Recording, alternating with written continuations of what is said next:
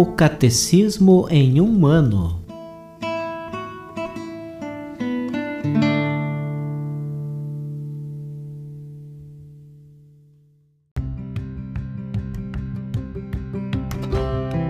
Olá, eu sou Alesiandro, seminarista da Diocese de Ponta Grossa, Paraná. Você está ouvindo o podcast O Catecismo em um ano. Vamos ler todo o Catecismo da Igreja Católica ao longo de 365 episódios.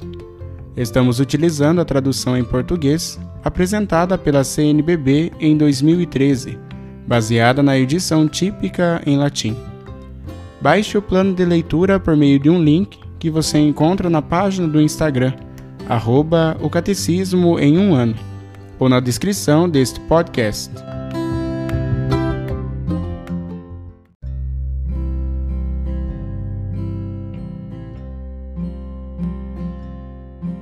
Este é o dia 94 do podcast O Catecismo em um ano. Nós estamos lendo a primeira parte do Catecismo sobre a profissão de fé, na segunda sessão sobre os símbolos da fé, no capítulo 3, Creio no Espírito Santo. E hoje nós iremos ler os números de 717 a 726.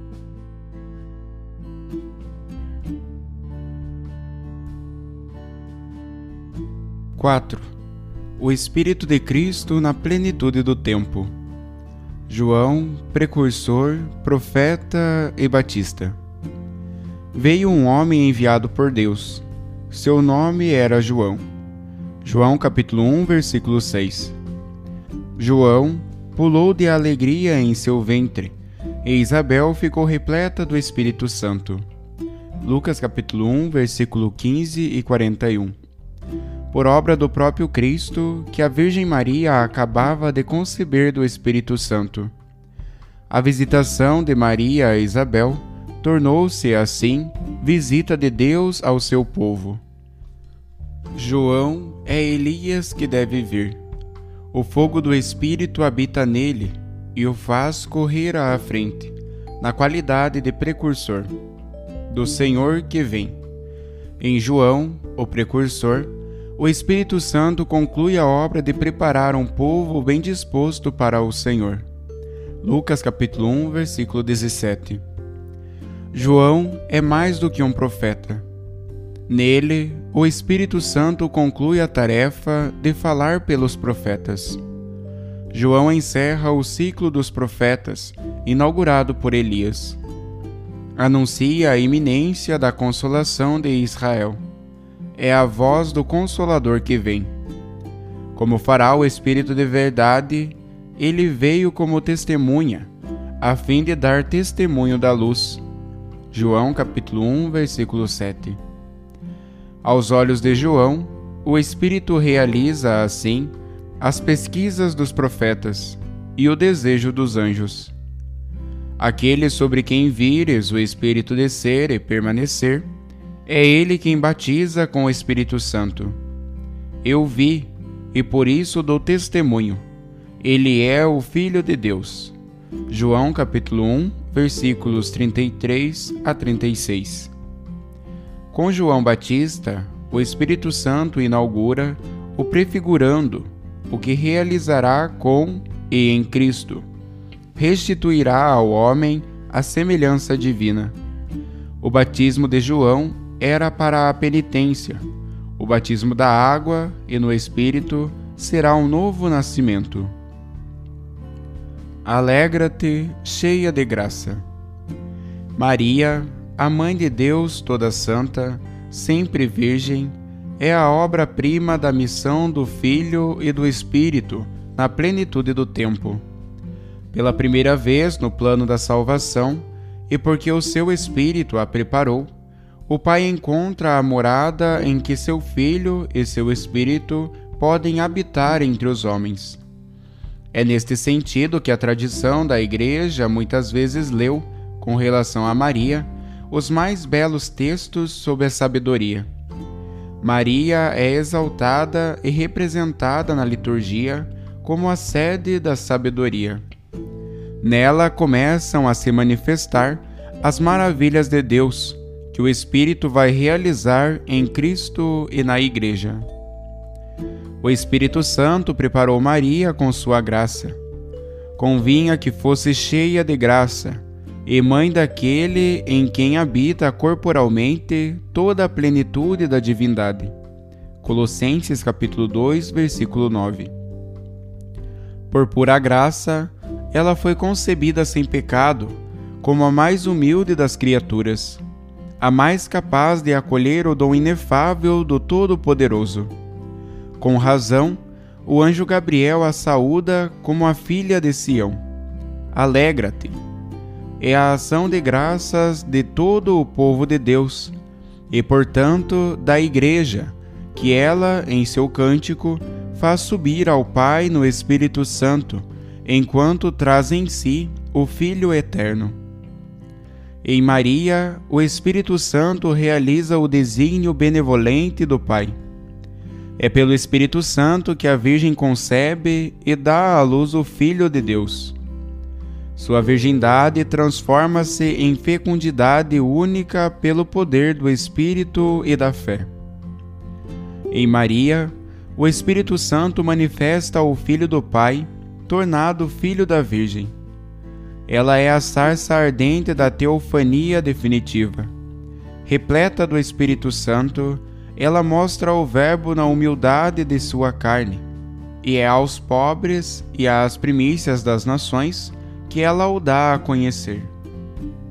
Por Maria, o Espírito Santo começa a pôr em comunhão com Cristo os homens, objetos do amor benevolente de Deus os humildes são sempre os primeiros a recebê-lo. Os pastores, os magos, Simeão e Ana, os esposos de Caná, os primeiros discípulos. Ao final desta missão do Espírito, Maria torna-se a mulher, nova Eva, mãe dos viventes, mãe do Cristo total. É nesta qualidade que ela está presente com os doze perseverantes na oração em comunhão. Atos dos Apóstolos, capítulo 1, versículo 14. No alvorecer dos últimos tempos, que o Espírito inaugura na manhã de Pentecostes com a manifestação da Igreja.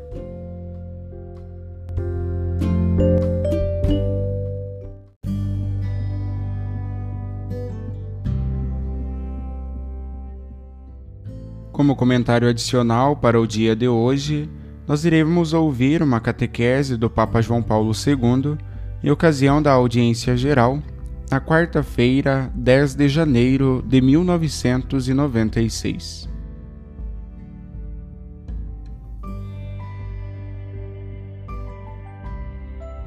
Maria na perspectiva trinitária.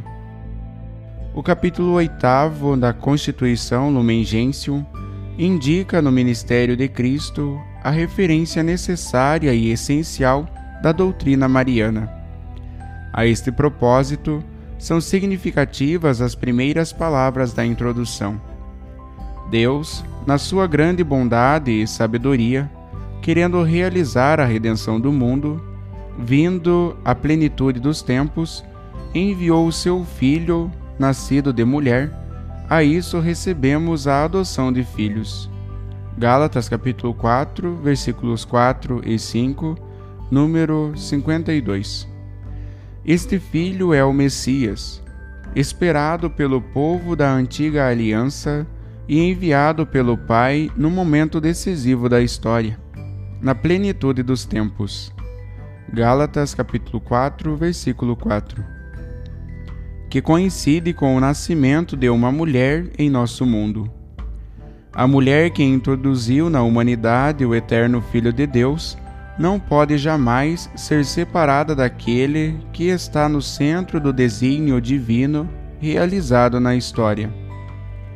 A primazia de Cristo se manifesta na Igreja, seu corpo místico.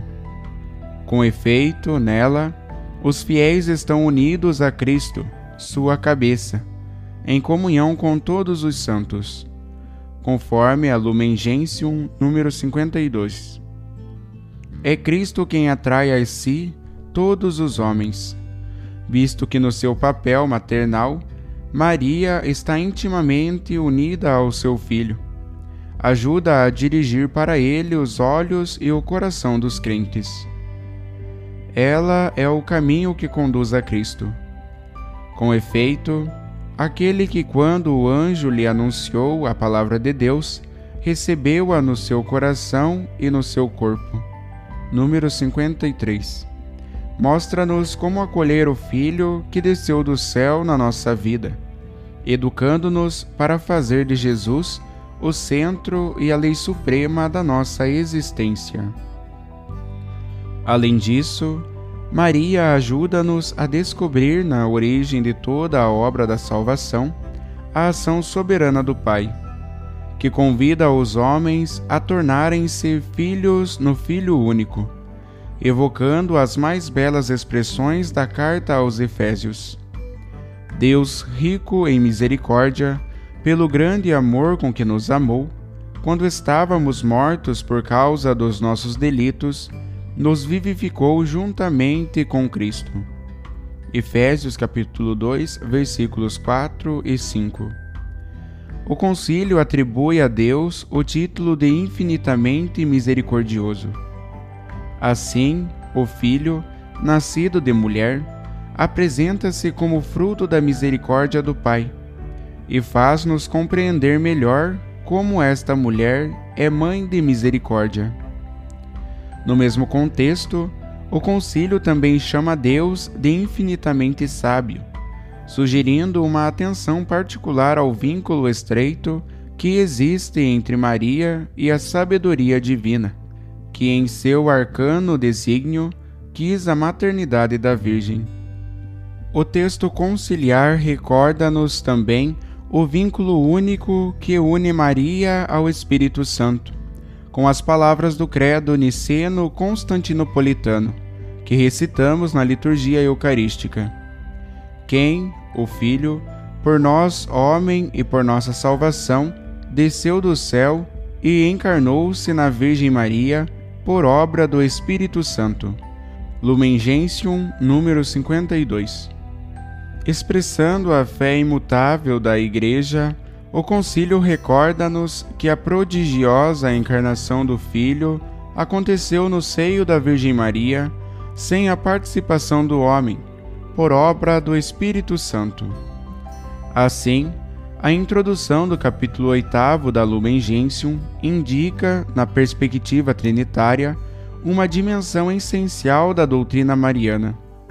Com efeito, tudo provém da vontade do Pai que enviou o Filho ao mundo, manifestando-o aos homens e constituindo-o cabeça da Igreja e centro da história. É um desígnio que se realizou com a encarnação, obra do Espírito Santo, mas com a colaboração essencial de uma mulher, a Virgem Maria, que assim passou a fazer parte da economia da comunicação da Trindade ao gênero humano. A tríplice relação de Maria com as pessoas divinas afirma-se com palavras precisas, também na ilustração da relação típica que une a Mãe do Senhor à Igreja. Ela é enriquecida com este dom e dignidade. É a mãe de o Filho de Deus.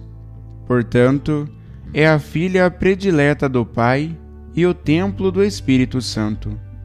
Número 53 a dignidade fundamental de Maria é a de ser mãe do Filho, que se expressa na doutrina e no culto cristão sob o título de Mãe de Deus.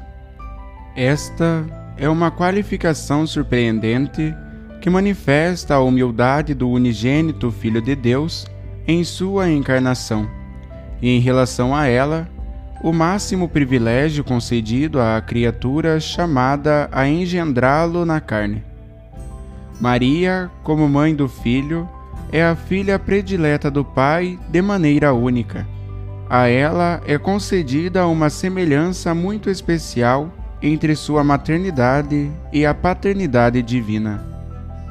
Mas ainda, cada cristão é templo do Espírito Santo, segundo a expressão do apóstolo Paulo. 1 Coríntios capítulo 6, versículo 19. Mas esta afirmação tem um significado excepcional em Maria. Com efeito, nela a relação com o Espírito Santo é enriquecida pela dimensão esponsal. Recordei-o na encíclica Redemptoris Mater.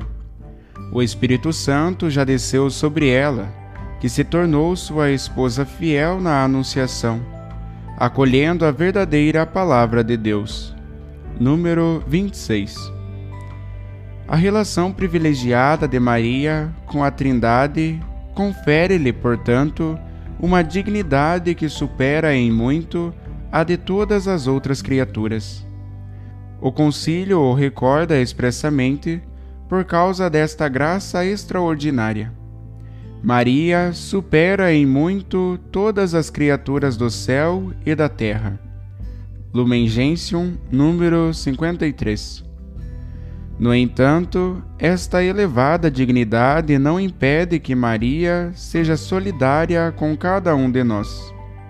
De fato, a constituição Lumen Gentium continua ela está unida à descendência de Adão, a todos os homens que precisam ser salvos, e foi redimida da maneira mais sublime em atenção aos méritos de seu Filho. Aqui se manifesta o sentido autêntico dos privilégios de Maria e das suas relações excepcionais com a Trindade. Tem por fim torná-la idônea para cooperar na salvação do gênero humano. Portanto, a imensurável grandeza da Mãe do Senhor continua sendo um dom do amor de Deus a todos os homens, proclamando-a bem-aventurada. Lucas capítulo 1, versículo 48. As gerações exaltam as maravilhas. Lucas capítulo 1, versículo 49 que o Todo-Poderoso nela fez pela humanidade, lembrando-se da sua misericórdia. Lucas capítulo 1, versículo 54.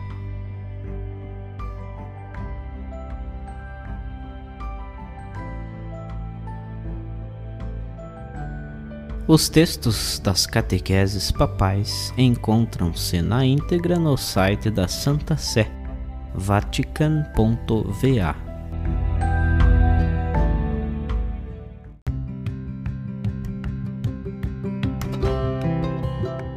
Você acaba de ouvir mais um episódio do podcast O Catecismo em um Ano. Continue nesse bom propósito de aprofundar o conhecimento e a vivência da fé católica e procure participar da sua comunidade.